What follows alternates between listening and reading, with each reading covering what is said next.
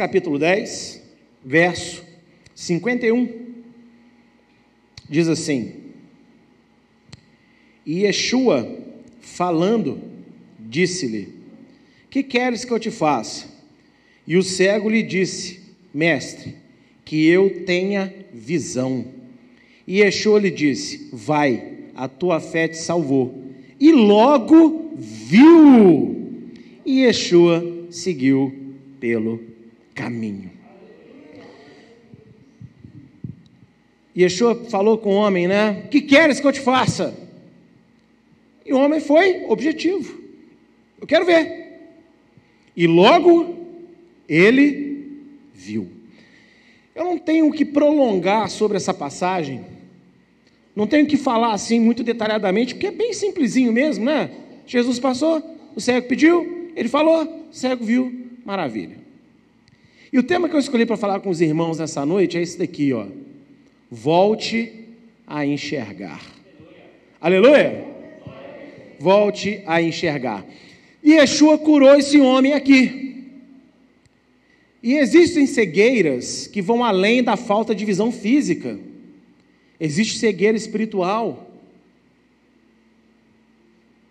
Existe cegueira de discernimento das coisas que acontecem, do mundo ao redor. E nessa noite eu vou pregar para aqueles que estão cegos espiritualmente, mas talvez não saibam que estão cegos. E se Yeshua tivesse aqui hoje falando assim para nós: vocês querem ver? O que vocês querem que eu faça por vocês? Qual que é a nossa resposta? Eu quero ver.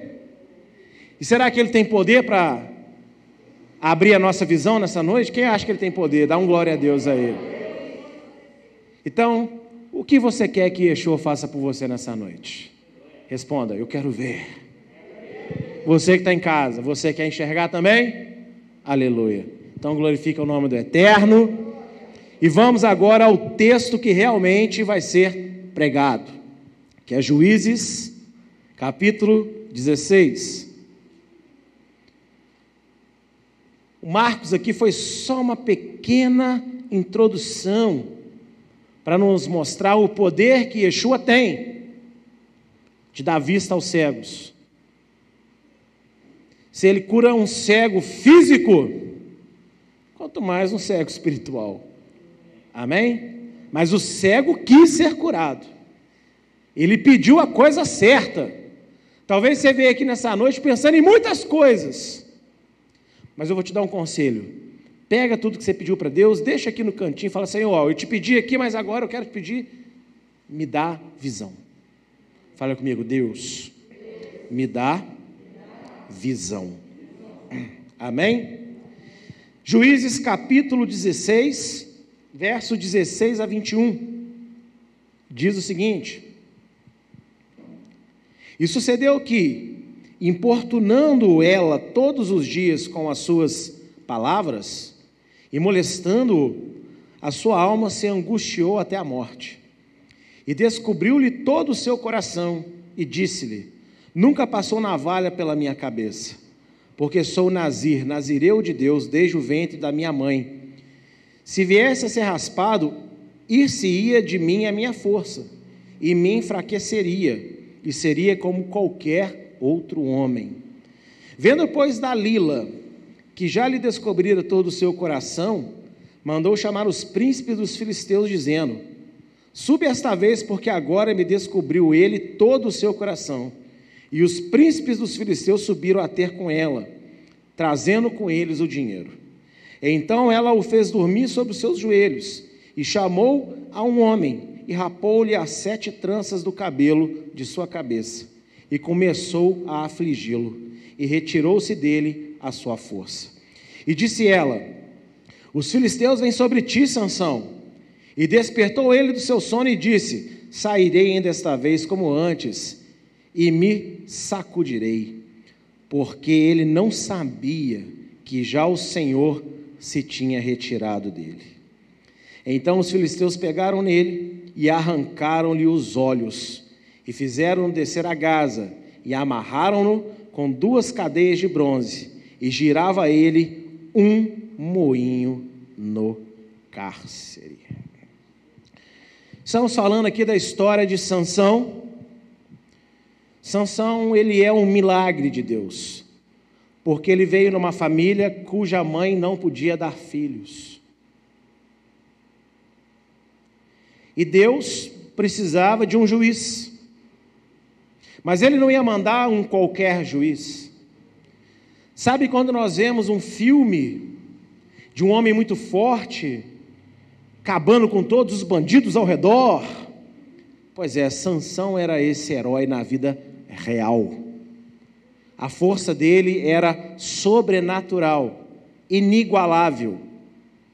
É até difícil de descrever, porque aquilo que a gente vê no filme é uma ficção. Com certeza, essas provas de força que nós vemos, aquele camarada puxando um caminhão, já viu? O cara puxando um caminhão. Sansão ia chegar para esse camarada, ó oh, amigo, dá licença que eu estou passando com 25. Sansão era um homem muito forte. E ele era um milagre de Deus. Ele veio como uma bênção de Deus para dois homens, para duas pessoas, aliás, tementes a Deus. Seu pai e sua mãe eram pessoas tementes a Deus não podiam engravidar. E Deus, em primeiro lugar, vai lá e faz um milagre por aquela família. Concede àquela família, então, um filho. Porém, também fala para esses pais: olha, eu estou dando filho para vocês, mas ele tem um propósito comigo. Ele vai ser um nazir, um separado, um consagrado desde o ventre. Então ele tem algumas coisas que ele não vai poder fazer. Ele não vai poder raspar nunca o cabelo dele, ele não vai poder tomar vinho ou comer qualquer coisa relacionada à uva, e não vai poder tocar em morto. Essas são as regras do Nazireu. Desde que nascer, aliás, desde o ventre, ele já é consagrado a Deus. E aqui um pequeno parênteses que eu não estava programado para falar, mas segundo a Bíblia Sagrada, ainda no ventre, ainda antes da criança existir, já era consagrada a Deus. Então, você mulher, você homem, quando no desespero da gravidez pensar em abortar uma criança, você pode estar abortando um propósito de Deus.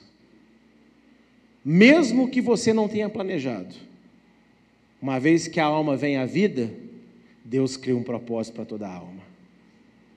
Então, o aborto é sim pecado. Amém? É sim um pecado. Mas aí nós temos então esse Sansão, esse homem de Deus, esse milagre vivo, um homem com uma unção diferente. E apesar da unção, Sansão ele vive com falta de seriedade quanto aos seus compromissos com Deus. Nós vamos ver vários episódios onde Sansão vai fazer algumas coisas. Por exemplo, Primeira coisa, ele se interessa por uma filisteia. De todas as mulheres que podia se interessar pelo seu povo, ele se interessou logo por uma mulher do povo inimigo. Começou por aí. Deus aproveitou essa paixão de Sansão para depois mover ele para o que Deus queria. Mas por que que Sansão foi caçar logo uma mulher do outro povo, ao qual ele sabia que era o objetivo dele guerrear contra esse povo? Então eu já começo por aí. Ele foi e se interessou por uma mulher fora do arraial de Israel, e isso foi problema na vida dele. E olha, ainda hoje, viu, querido, querida que me assiste, não tem oração forte que vai tirar de você os muitos problemas que você for ter quando você quiser caçar uma meinha para o seu pé, um chinelinho velho para você calçar, não é assim que o pessoal fala? Que não tem a mesma fé que você. Melhor é estar junto que estar sozinho. Não, melhor é estar com Deus. Não estou dizendo que é fácil, não estou dizendo que é bom, mas eu estou dizendo que é necessário. Porque nessa de ter alguém você vai perder a Deus. E conheço muitas pessoas que, por causa de um chinelinho velho, por causa de um pezinho de meia que queria aquecer o pé, abandonou o Senhor. Talvez você fale, não, mas eu conheço fulano, ciclano, beltrano, que está na igreja. Está com o irmão, está com a irmã lá. Mas, não. Está na igreja, mas não está com Deus. Porque está na igreja, mas está em pecado. Está na igreja, mas está abrindo mão da fé para poder estar com uma pessoa. E Sansão já começou errando por aí. Segunda coisa que Sansão vai fazer de errado, ele vai fazer apostas. Ele foi traído pela esposa, é verdade. Mas desde quando um servo de Deus tem que ficar apostando as coisas? Fazendo jogos de adivinhação, jogos de azar. E Sansão foi traído pela sua cobiça. Para que, que ele foi fazer aquela aposta? Para que, que ele foi querer enriquecer a custa dos filisteus? Deus não tinha chamado ele para isso. E quantos de nós também não apostamos, hein, às vezes, em escolhas, em decisões, em direcionamentos para a nossa vida, que é a escolha nossa, a gente quer fazer, a gente quer ganhar, a gente quer ver no que vai dar. Nós não fomos chamados para isso.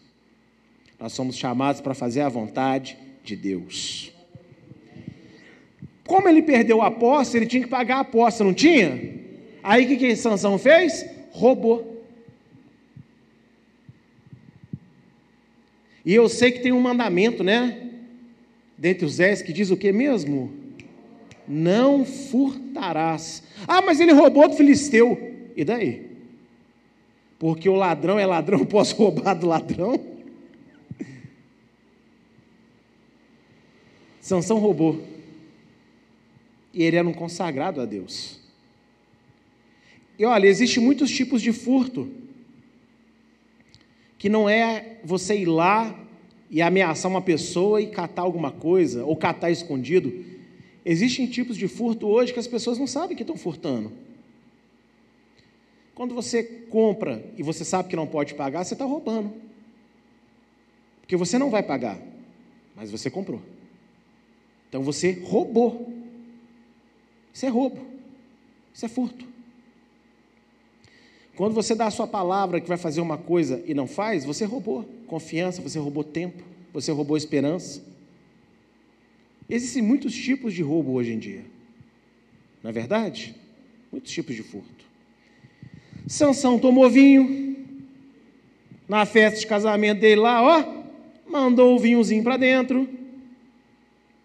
Ele podia tomar vinho? Não. Nem vinho ele podia tomar. Mas ele estava lá tomando vinho. E hoje há um grande debate entre os crentes: pode beber, não pode beber, pode beber, não pode beber. Olha, eu sou muito honesto sempre. A Bíblia não declara que beber é pecado, fala que você se entrega à bebida é pecado. Só que eu vou te falar uma coisa, meu irmão. Vou te falar uma coisa com muita seriedade. Os grandes pecados na Bíblia acontecem por causa da bebida. Noé, um homem que salvou a humanidade. Um homem que foi escolhido por Deus para recomeçar, para dar um start, um restart na humanidade. Homem santo, homem bom na sua geração. De repente, estava lá, peladão na tenda dele. Por causa do quê? Do vinho. Os filhos de Arão acenderam fogo estranho, e imediatamente Deus fala o quê? Não entra na minha presença depois que estiverem bebido.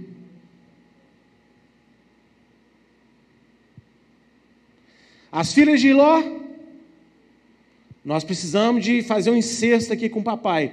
Como que a gente faz? Vamos embebedar ele. Davi precisa de convencer Urias a deitar com a mulher para não saber que o filho é meu. Já sei, vou fazer o quê? Embebedá-lo. Crente que é crente, não fica caçando desculpa para beber. Crente que é crente, se embriaga do Espírito Santo.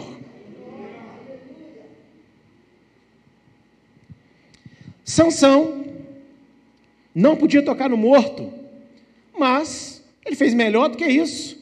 Ele viu um favinho de mel dentro da carcaça do leão. Ele não só tocou no morto, ele comeu o alimento dentro do morto. Ó, oh, e ainda deu para os pais. Porém, não falou para o papai e para a mamãe de onde que ele conseguiu aquele favo de mel. Porque o papai e a mamãe eram homens santos, que criaram ele no temor do Senhor, e ó, com certeza ia dar um puxão naquela orelha, porque ele podia arrastar 25 caminhão. Mas mãe é mãe. Então aqui os bobos e bobas que acham que cresceu, que pode peitar o pai e a mãe, abaixa, viu? Porque sem eles você não existiria. Cuidado. Porque na hora que Deus quiser acertar essa conta aí, vai ficar estreito, hein? Então Sansão ele comeu do favo de mel dentro do leão morto. E olha, interessante, né? Porque se você olhar, Sansão ele violou praticamente tudo que ele podia. A única coisa que ele não fez foi o quê? Raspar o cabelo.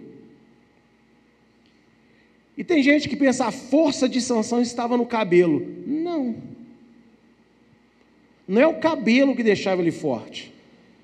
É porque o voto de Nazireu é o seguinte: quando o Nazireu acaba o voto, ele raspa o cabelo.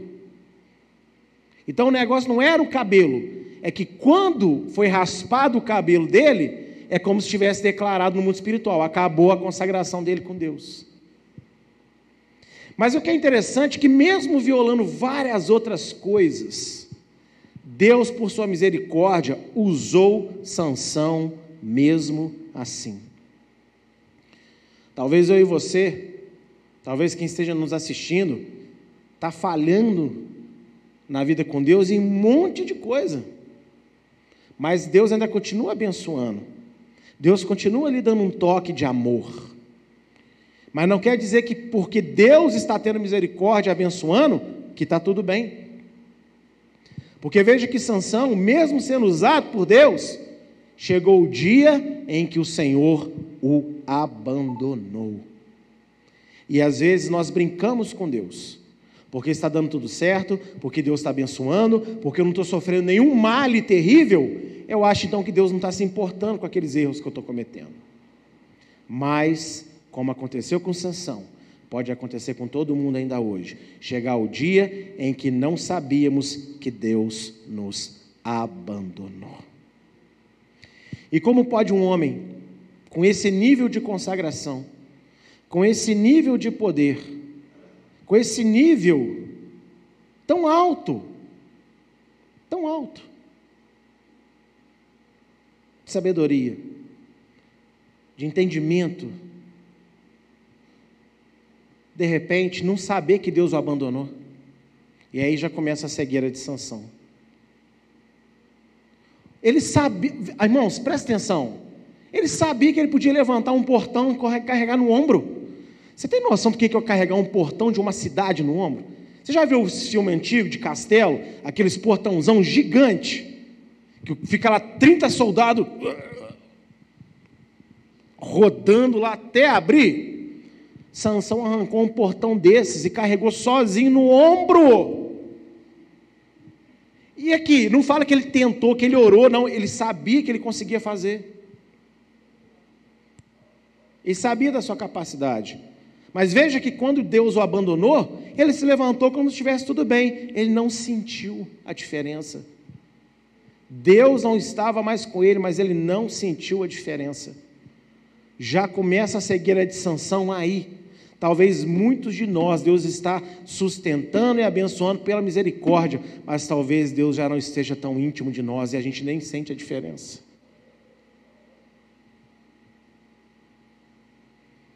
A cegueira já começa aí, meus irmãos. Sansão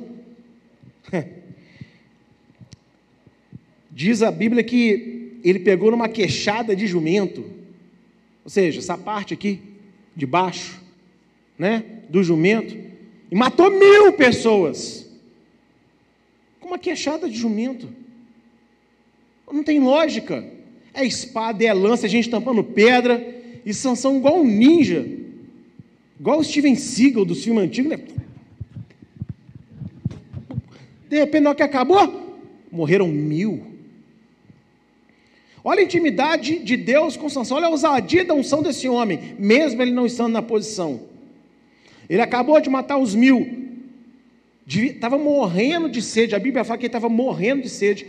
Aí você pensa, ah, não é preciso que ele está morrendo de sede. Ô, irmão, eu já passei por situação que parecia que se eu não tomasse uma água naquele minuto ali, eu ia morrer. De tamanha. Isso aconteceu comigo lá em Angola. Eu, sabe, eu falei, gente, eu vou morrer. Se eu não tomar água, eu vou é, é, é desesperador a sede.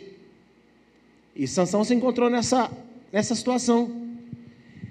E Juízes disse que ele virou e falou: Senhor, eu matei mil com a queixada, o senhor vai deixar eu morrer de sede agora? Eu achei até meio petulante a atitude de Sansão, mas não é que de repente uma rocha é ferida pela mão de Deus e água começa a jorrar para esse homem, para ele saciar a sua sede. E mesmo assim, porque ele não estava totalmente na posição. É incompreensível o carinho, o amor, a misericórdia de Deus pela vida do ser humano. Que mesmo o ser humano estando tão falho, tão distante do ideal que Deus planejou para a vida dele, Deus atende às orações, Deus abençoa porque Deus tem a esperança de mudar a vida dos seus servos através de um toque de amor e não através de uma chibatada. É isso que Paulo fala em Romanos capítulo 2, verso 4.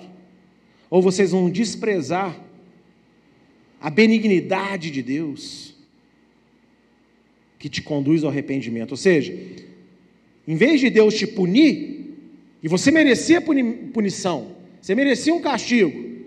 Em vez disso, Deus vai e faz o que você está querendo, o que você está pedindo, o que você está precisando. Mas não é porque você merece, não é porque você pontuou legal com Deus, é para Deus mostrar para você: olha, você sabe que você não merece, mas você está ganhando. Então aproveita que eu estou te dando amor e muda. Vira outra pessoa. Abandona esse pecado. E é o que Deus fez com Sansão. E durante 20 anos, Sansão governou. E a gente não tem relato nesses 20 anos de nenhuma escorregadinha de Sansão. Ou seja, essa água aqui fez alguma coisa no coração desse homem. Porque passamos 20 anos sem ter relato de outras peripécias de Sansão. O problema é que se você não constrói bem as suas bases, você passa um tempo quieto, mas passado o tempo quieto você apronta de novo.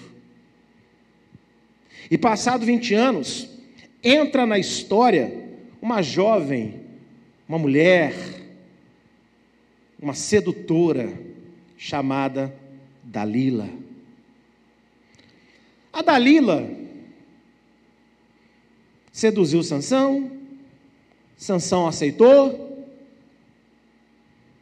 Aí, ó, ficou 20 anos quietinho, não ficou? Aí já pecou de novo. Sexo fora do casamento, com uma prostituta. Foi lá e caiu outra vez. Ele se prostituiu, ele tentou a Deus. Porque quando ela começou ah, me conta o seu segredo. Porque ela estava querendo era dinheiro. Ele amava ela, mas ela só queria o dinheiro dele. Aliás, o dinheiro dos reis filisteus. Ela falou: Ah, você não me ama, por que você não confia em mim? Que é isso, que é aquilo? Ah, me conta o seu segredo.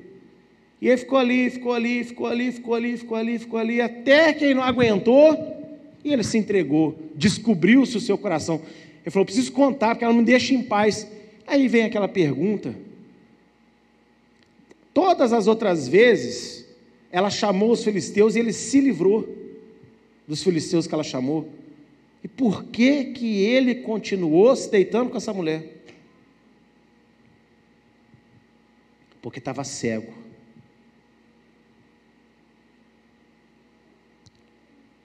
Muitas vezes nós brincamos com o pecado nós sabemos do que é errado, mas estamos ali flertando com o errado. E chega um período que a gente Parece que a gente sabe que é errado, mas aquilo não afeta a gente mais, a gente não se abala mais com aquilo que está errado.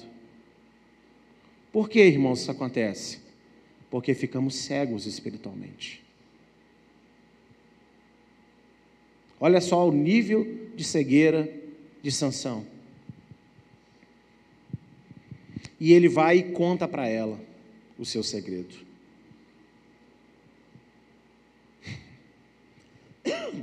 Todas as outras vezes, ela fez com ele exatamente o que ele contou. Aí você pensa, mas tem que ser muito burro.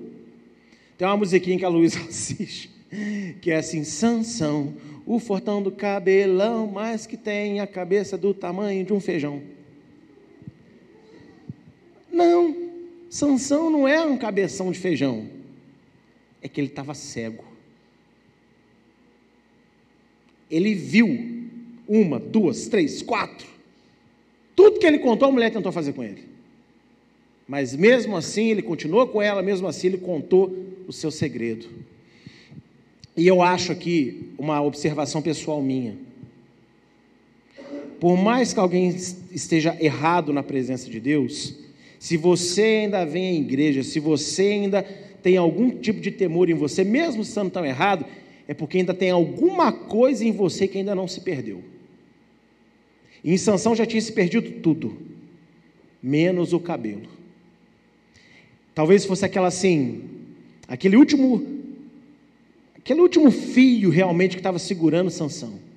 Aquele último parafuso que estava segurando o quadro na parede. Mas de repente ele abre mão do único parafuso que ainda o segurava. E aí a queda foi terrível.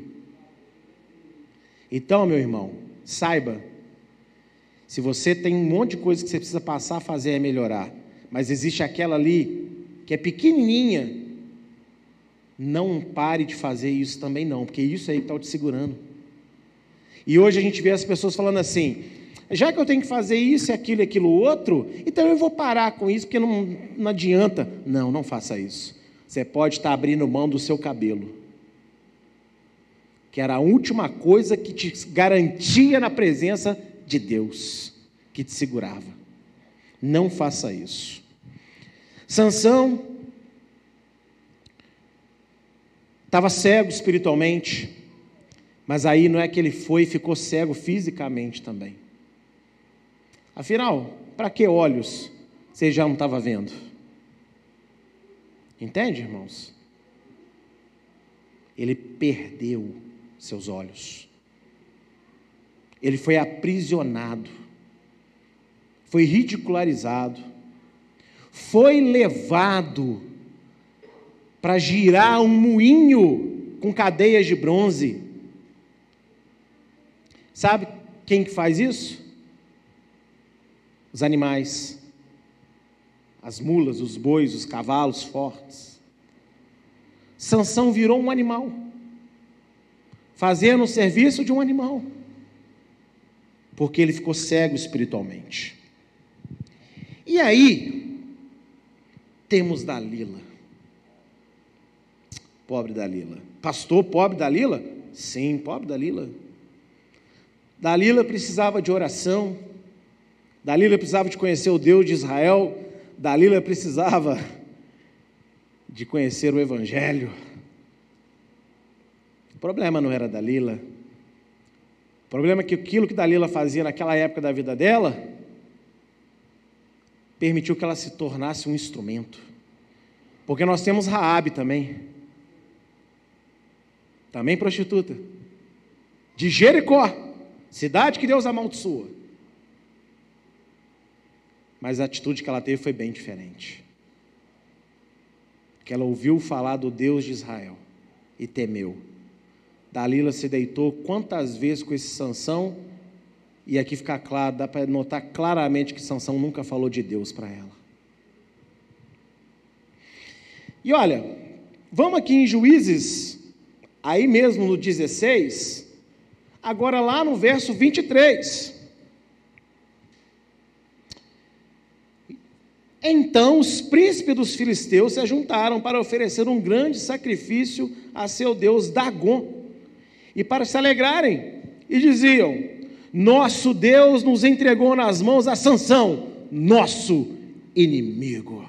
Opa! Mas peraí, não foi Dalila? Não foi Dalila?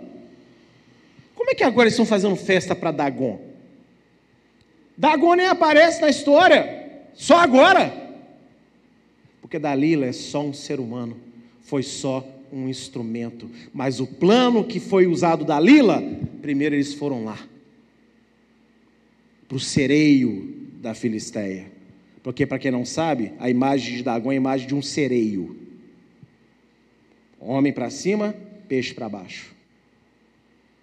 Foram lá no sereio, fizeram seus encantamentos, pagaram os preços dos serviços aos demônios e ganharam uma estratégia. Dalila nem aparece aqui mais. Acabou Dalila. Dalila foi só um instrumento de Dagon. E essa é a cegueira que preocupa Deus, que às vezes nós não enxergamos. O que, que Dagon tem feito na vida de muitas pessoas?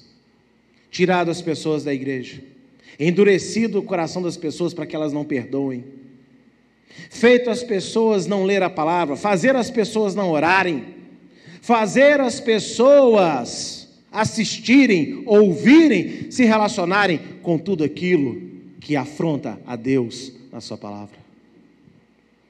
E às vezes você acha, não, isso não tem nada a ver, aquilo não tem nada a ver, isso aqui é, é, é, eu, eu controlo, não é assim? Eu controlo, eu tenho domínio, eu paro quando eu quiser. Sansão talvez, é muito provável que Sansão era o mesmo. Não, eu sou forte, eu consigo me livrar. Não importa o que apronte para mim, eu dou conta. Mas chegou o dia que ele não sabia que o Senhor o havia abandonado. Estava cego, e lhe arrancaram os olhos, e lhe fizeram escravo e humilharam ele. E agora eu quero que você pense: quantas coisas às vezes está na sua vida, e você às vezes está mirando o homem, está mirando a mulher, está mirando a TV, está mirando o celular, mas tem um Dagon por trás disso, e esse Dagon está usando tudo que ele pode com o objetivo claro de fazer com que Deus se retire da sua vida, como se retirou da vida de Sansão. Dalila? Que Dalila? Não, isso eram os líderes. O povo filisteu com certeza louvou Dalila. Verso 24. Semelhantemente, vendo o povo, louvava ao seu Deus, porque dizia: Nosso Deus nos entregou nas mãos o nosso inimigo e ao que destruía a nossa terra e o que multiplicava os nossos mortos. Cadê Dalila? Cadê Dalila, gente? Quando se fazem filmes, séries, novelas, Sansão e Dalila, mas eu acho que o certo seria Sansão e Dagon. E Paulo nos ensina a nossa luta não é contra a carne, não é contra o sangue, é contra principados e potestades nas regiões celestiais. Literalmente, tem um demônio por trás de tudo que nos afasta de Deus. Mas a gente está muito carnal. A gente está muito materialista. A pandemia tem deixado o crente mais materialista do que nunca. E nos esquecemos que é uma guerra real, que não conseguimos enxergar com os nossos olhos naturais, mas ela está acontecendo. São demônios traçando planos, executando planos e colhendo os frutos. E quais são os frutos? Afastamento de Deus. Para muita gente, a Dalila é uma rede social. É um programa de TV, é um joguinho, é uma amizade, é o sono, é a preguiça. Para muita gente, a Dalila É a comida? É a roupa? É o descontrole financeiro? E tudo isso visa tirar de você a presença de Deus, deixar você cego.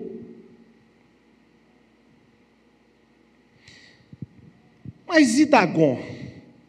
Ô oh, Dagon, quem é este Dagon?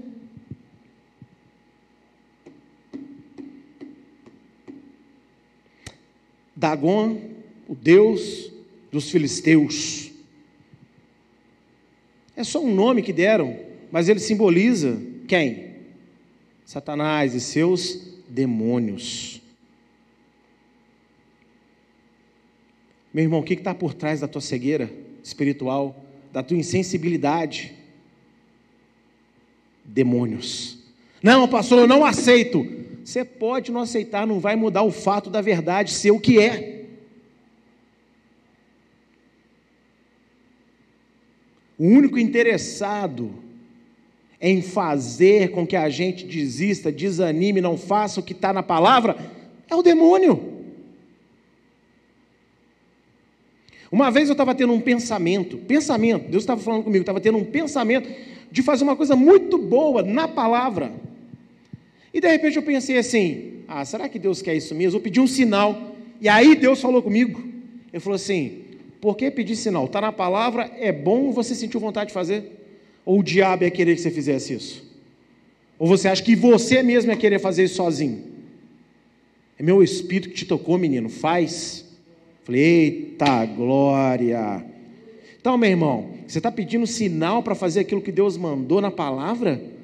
Você está esperando é uma estrela cadente passar dentro da tua casa, te visitar e chamar você pelo teu nome para ir lá e fazer aquilo que Deus manda na palavra? O diabo não tem interesse nenhum em fazer você obedecer a palavra. Nem você quer obedecer a palavra. Mas o Espírito Santo que está em nós, ele nos cutuca, ele nos cativa. Ele quer a todo instante melhorar a nossa vida com a palavra de Deus.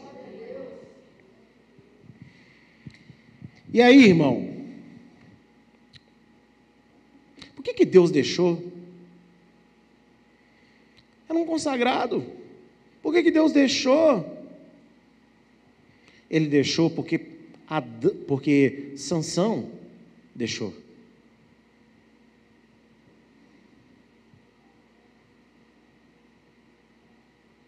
Deus não deixou porque deixou de amar Sansão. Deus não abandonou Sansão porque deixou de amar Sansão. Foi Sansão que abandonou Deus primeiro. E quando ele conta o seu segredo para Dalila, conta o seu segredo para Dagon, foi ele que abriu mão da Assunção. Não foi Deus que o abandonou.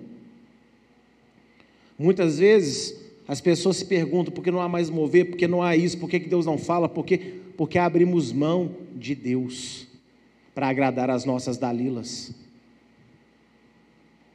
A Dalila de algumas pessoas, às vezes, é o cansaço, é a vontade de ficar em casa, é a preguiça de vir para a casa do Eterno. É tanta Dalila que a gente podia ficar aqui, né? Uma noite inteira nomeando essas Dalilas.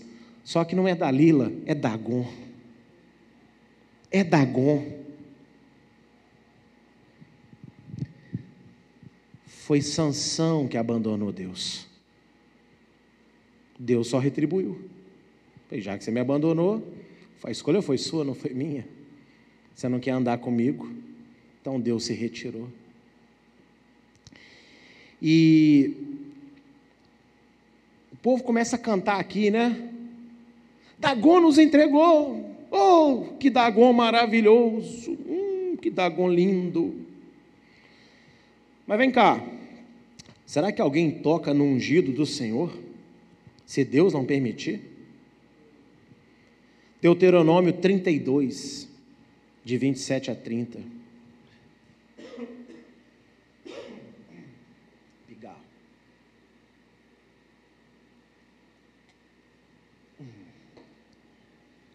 Deuteronômio 32, de 27 a 30. Olha o que diz. É Deus falando aqui, ó. Se eu não receasse a ira do inimigo, para que os seus adversários não se iludam e para que não digam: a nossa mão está exaltada. O Senhor não fez tudo isso, porque são gente falha de conselhos e neles não há entendimento. Quem dera fossem sábios, que isto entendesse e atentasse para o seu fim. Como poderia ser que um só perseguisse mil e dois fizessem fugir dez mil, se a sua rocha não os vendera e o Senhor não os entregara? Porque a sua rocha não é como a nossa rocha, sendo até os nossos inimigos juízes disto. Olha só que Deus está dizendo: ó, se vocês pecarem contra mim, eu vou entregar vocês na mão dos inimigos. Só que eu não vou deixar que eles oprimam vocês para sempre, porque senão eles vão começar a falar que eles é que fizeram isso e que não fui eu que permiti. O que, que o povo está cantando aqui? O nosso Dagon nos deu. O Deus de Israel, ó, não vale nada. Dagon é mais forte. Ô meu amigo, isso só aconteceu porque está escrito lá no verso 21, no verso 20, e não sabia Sansão que o Senhor o havia abandonado. Porque se o Senhor tivesse ali ainda, ah, mas não tinha ninguém que aprisionar Sansão. O aprisionamento da nossa vida enquanto crentes, a legalidade que o diabo tem para operar contra nós, se vem da nossa falta de postura diante de Deus. E por isso Deus permite. Porque se for para eu ser crente, mas toda vez que alguém falar assim, o pastor fizeram aí, bateram um tambor contra você, você, ai meu Deus, morri. Ai, que Deus é esse que eu sirvo então? Existem ocasiões que a gente tem que orar, são coisas específicas.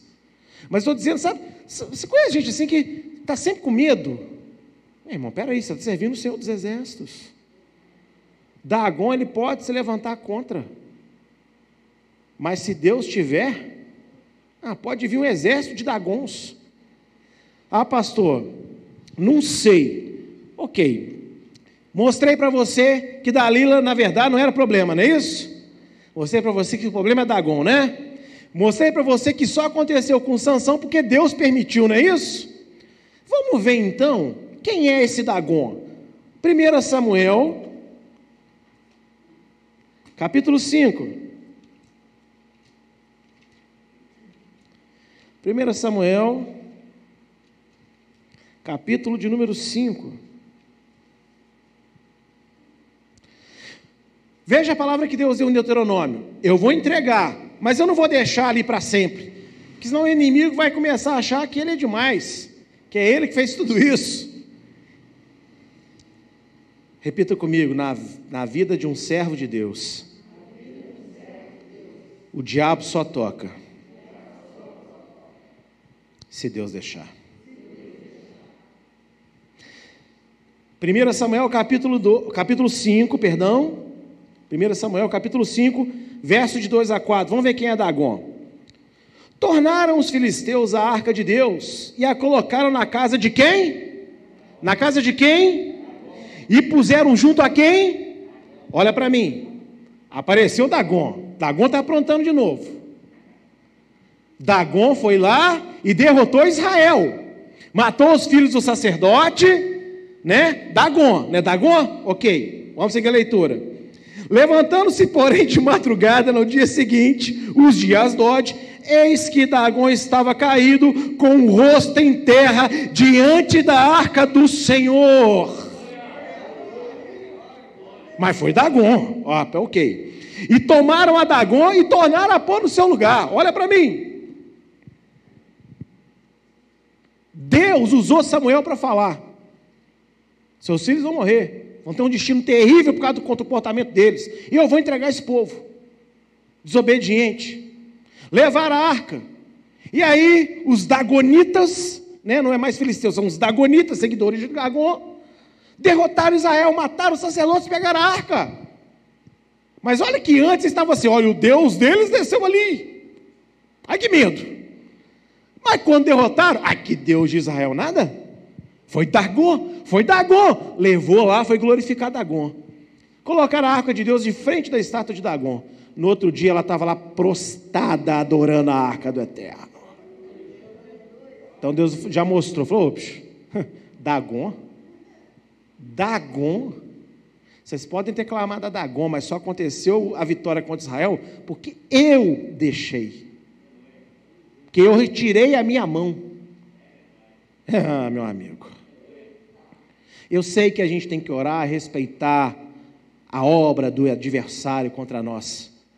Só que quando o povo de Deus entender que se ele estiver firme com Deus, podem invadir todas as cachoeiras na mesma meia-noite, matar todas as galinhas do Brasil. Deus do alto fala assim: Ele é meu, ali não toca. Que desperdício de sangue, né? Podia fazer o arcanjo, alimentar os pobres, mas enfim. Não satisfeito, verso 5, ó. Não, é, verso 4. E, peraí, isso. E levantando-se de madrugada no dia seguinte pela manhã, eis que Dagon jazia caído com o rosto em terra da arca do Senhor, e a cabeça de Dagon e ambas as palmas das suas mãos estavam cortadas sobre o limiar, somente o tronco ficou a Dagon. Ah, vocês não entenderam então que não fui eu? Beleza, então, anjo, vai lá, derruba a estátua, agora corta essa cabeça e corta essas mãos aí. É por isso que eu não consigo entender uma padroeira do Brasil que foi achada afogada dentro do rio sem cabeça. Esse é o Deus que você confia? Você confia num Deus que estava afogando, decapitado no fundo do rio? sendo que você tem o Filho de Deus, que morreu, mas foi o único que ressuscitou e ainda está vivo até esse momento presente.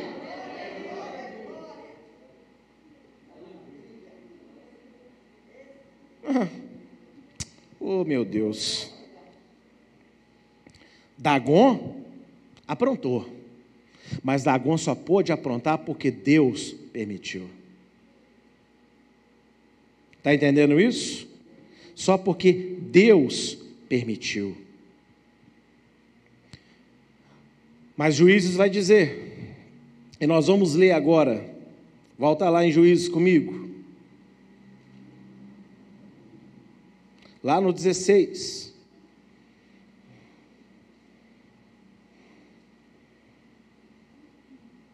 Olha só o que diz, 18 e 20. Não, 18 e 20 não, perdão. Vamos ler aqui, ó. Verso 28. Então Sansão clamou ao Senhor e disse: Senhor Deus, peço-te que te lembre de mim e fortaleça-me agora só desta vez, ó Deus, para que de uma vez me vingue dos filisteus pelos meus dois olhos. Abraçou-se, pois, Sansão com as duas colunas do meio, em que se sustinha a casa, e arrimou-se sobre elas com a sua mão direita numa e com a mão esquerda na outra. E disse Sansão: Morra eu com os filisteus. E inclinou-se com força, e a casa caiu sobre os príncipes e sobre todo o povo que nela havia. E foram mais os mortos que matou na sua morte do que o que matou em sua vida. Dagon foi Dagon que entregou? Tá bom. Começou a crescer um cabelo. Sansão estava cego, mas passou a enxergar. Senhor, estou vendo aqui que voltou o cabelo. E o Senhor falou que eu sou consagrado desde o ventre. Então, eu acho que se o cabelo está crescendo, pode ser que a minha unção tenha voltado.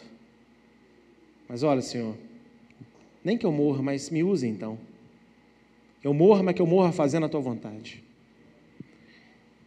E um homem destruiu todo aquele lugar e morreram muitas pessoas. Mais de mil, porque ele matou mil com a queixada de jumento. É, a Bíblia fala aqui que ele matou mais nesse episódio do que ele matou em vida. Pode ser que você tenha perdido o seu cabelo aí na caminhada. Que você tenha sido seduzido pelas dalilas da sua vida. Pode ser que Deus possa ter dado um silêncio e deixado a gente ali, ó, na mão do adversário, na mão do problema, sufocado pelo problema durante um tempo. Mas, meu irmão, Se está crescendo o cabelo de novo. A palavra de Deus não volta atrás. Só que a gente tem que estar disposto agora. Que eu morra pela minha fé. Que eu sofra pela verdade da minha fé. Mas, Senhor, faz em mim a tua vontade. Já não quero mais tomar os vinhos. Eu não quero voltar a enxergar. Olha só, ele não pede para voltar a enxergar. Ele só fala, Senhor, faz a tua vontade. Eu sei que eu nasci para destruir os filisteus. Vinga os meus olhos, Senhor. Para que que você nasceu, meu irmão? Para que que você nasceu, minha irmã? Qual é a vontade de Deus na sua vida? O que é que Deus te levantou para ser, para fazer, e você está aí perdendo tempo? Está seduzido pelas dalilas da vida? Está aprisionado nos templos de Dagon? Mas quando Deus fala, ei Dagon, você não pode nada, o Dagon cai, o Dagon perde a cabeça, o Dagon perde a mão, porque o Dagon é só Dagon, mas o nosso Deus, ele é Deus. E eu falo para você, Sansão cego voltou a enxergar tudo que é aquilo que ele não via quando estava com a visão dele no lugar. Você não quer voltar a enxergar, não? Você não quer voltar a ver os planos que Deus tem para você?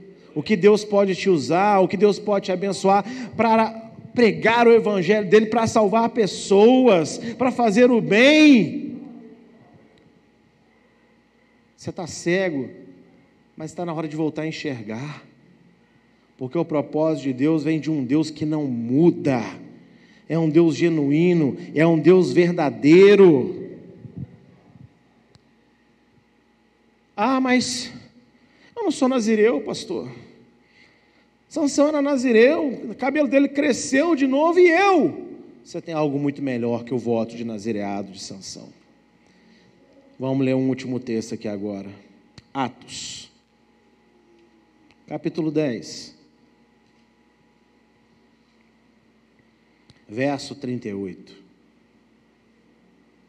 Atos 10, 38. Como Deus ungiu a Yeshua de Nazaré com o Espírito Santo e com poder, o qual andou fazendo bem e curando a todos os oprimidos do diabo, porque Deus era com ele. Você pode não ter a consagração de Sansão, você pode não ser um nazi desde um ventre, mas há um nome sobre todo nome na sua boca. Há um nome todo poderoso que quando você ora, você clama no poder desse nome, as coisas acontecem, o céu se move e Deus faz a vontade dele. Que nome é esse? Yeshua Hamashia, Jesus Cristo. E eu quero orar nessa noite por quem está aqui, por quem está em casa nos assistindo. Se você deseja recuperar a sua visão nessa noite, se você deseja parar de brincar com Deus antes que você perca o seu cabelo, ou se você já até chegou mesmo lá no fundo, saiba que na vida de um crente as coisas só acontecem porque nós permitimos que ela acontecesse. Nós nos afastamos de Deus, demos legalidade, e por isso Deus permitiu que aquilo acontecesse. Mas assim como Deus estava atento em Sansão, porque olha, o Espírito Santo saiu de Sansão, mas os olhos de Adonai não saíram de Sansão. Porque quando ele ora, é na hora que acontece. Senhor, por favor, devolva minha força. E ó, derrubou tudo. Os olhos do Eterno continuam sobre todos nós. Não importa para onde nós fugimos. Mas a gente tem que estar disposto agora a morrer pela nossa fé. Por isso Yeshua disse: Quer vir comigo? Quer me seguir? Pegue então a sua cruz e perca a sua vida. Porque se você quiser manter a sua vida, você vai perder ela. Mas você perder a sua vida por minha causa, ele disse, você vai achar a sua vida. O que, que a gente está tentando manter ainda que não agrada a Deus? O que a gente está tentando ainda segurar que não agrada a Deus? O que, que a gente não quer realmente tirar da nossa vida que não agrada a Deus? tem muito mais de Deus para você. Tem muito mais de Deus para sua família. Tem muito mais de Deus para esta igreja. Tem muito mais de Deus para a vida de quem nos assiste em casa. Tem muito mais de Deus. Mas aqui é necessário romper. E aquele que faz a vista voltar está aqui nesse lugar nessa noite. E o que queres que eu te faça? Eu quero ver, Senhor. Então veja. E eu vou orar. E quem quiser receber a oração e puder ficar de pé, fique de pé. Quem não puder ficar sentado, mas ali, ó, se entregue em oração agora ao Eterno. Você que está em casa também, como um gesto profético, ó, coloque as mãos, as suas mãos, sobre os seus olhos, para que eu ore por você. Senhor Deus de Abraão, Deus de Isaac, Deus de Jacó. O Senhor é o Deus em cima e é Deus embaixo. E Pai, quantos lá, Quantos de nós, Senhor, às vezes demos brechas na nossa vida e permitimos que os servos do diabo, os servos de Dagon, bolassem os seus planos e nós caímos com os nossos pés nesses laços do adversário? Quantos de nós, às vezes, fomos aprisionados? Quantos de nós fomos esfriados na fé? Quantos de nós não fomos avivados para a tua glória? Mas hoje eu te peço, eu te imploro, porque a verdade bíblica é que Dagon não pode nada se do alto não vier a tua palavra de permissão. Quem é Dagon, Senhor? Que o Senhor do alto. Eu falo anjo, mas a Bíblia não relata que veio um anjo.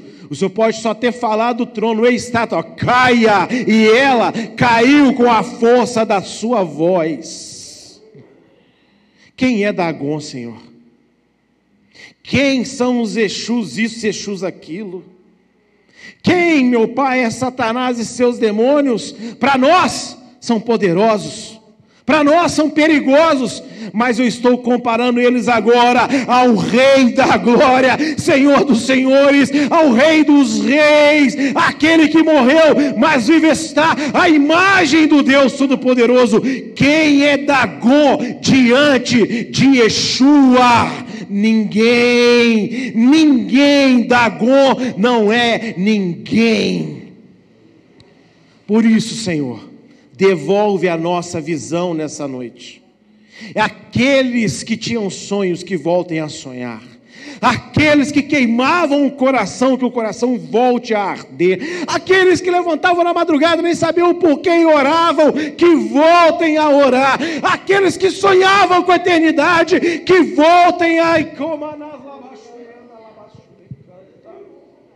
aqueles que não viam a hora da igreja abrir para estar na casa do Senhor, que voltem a ter essa alegria de te cultuar, aqueles que choravam louvando, que voltem a chorar, aqueles que no meio da rua se viam falando contigo, as pessoas passavam e olhavam para ela como se ela fosse uma pessoa doida, está falando sozinha na rua, não, estava orando, estava conversando contigo, que isso volte a acontecer. Senhor, remova de nós a nossa cegueira, remova de nós a nossa insensibilidade espiritual, porque Dagon fez trabalhos, Dagon foi invocado, mas o Senhor continua sendo Deus. Devolve a nossa visão, Senhor. Devolve a nossa visão e nos ajuda a viver os teus propósitos. Restaura o altar caído do nosso coração, da nossa mente, da nossa alma. Restaura, Senhor, restaura, Senhor, a intimidade, restaura lá e restaura a nossa fé, a nossa ousadia, restaura o nosso amor, a nossa paixão, restaura o fogo, restaura o fogo, restaura, Senhor, o fogo de avivamento por ti nas nossas vidas. Restaura-nos, restaura-nos em nome do Senhor Yeshua, sobre as almas que estão aqui comigo, sobre as almas que nos assistem em casa. Restaura-nos, Senhor. Restaura-nos. Em nome de Yeshua, eu repreendo o Dagon nesta noite. E eu peço nesta noite, ainda nessa oração, agradecendo ao Senhor pela tua voz, que todo fardo pesado agora, que traz desconforto no ombro, que traz peso sobre a nuca, dor nos olhos, que traz problema de pressão, que traz, meus pai, problemas estomacais, dor nos ossos, nas articulações, dores musculares e de cabeça que não se acha. Agora, no nome de Yeshua, eu repreendo o Senhor, toca para que saibam que o Senhor é Deus. E todos sejam libertos, no nome, no nome, no nome de Yeshua. Amém e amém. Aplaudo o nome do Eterno, que é digno de toda a honra e toda a glória.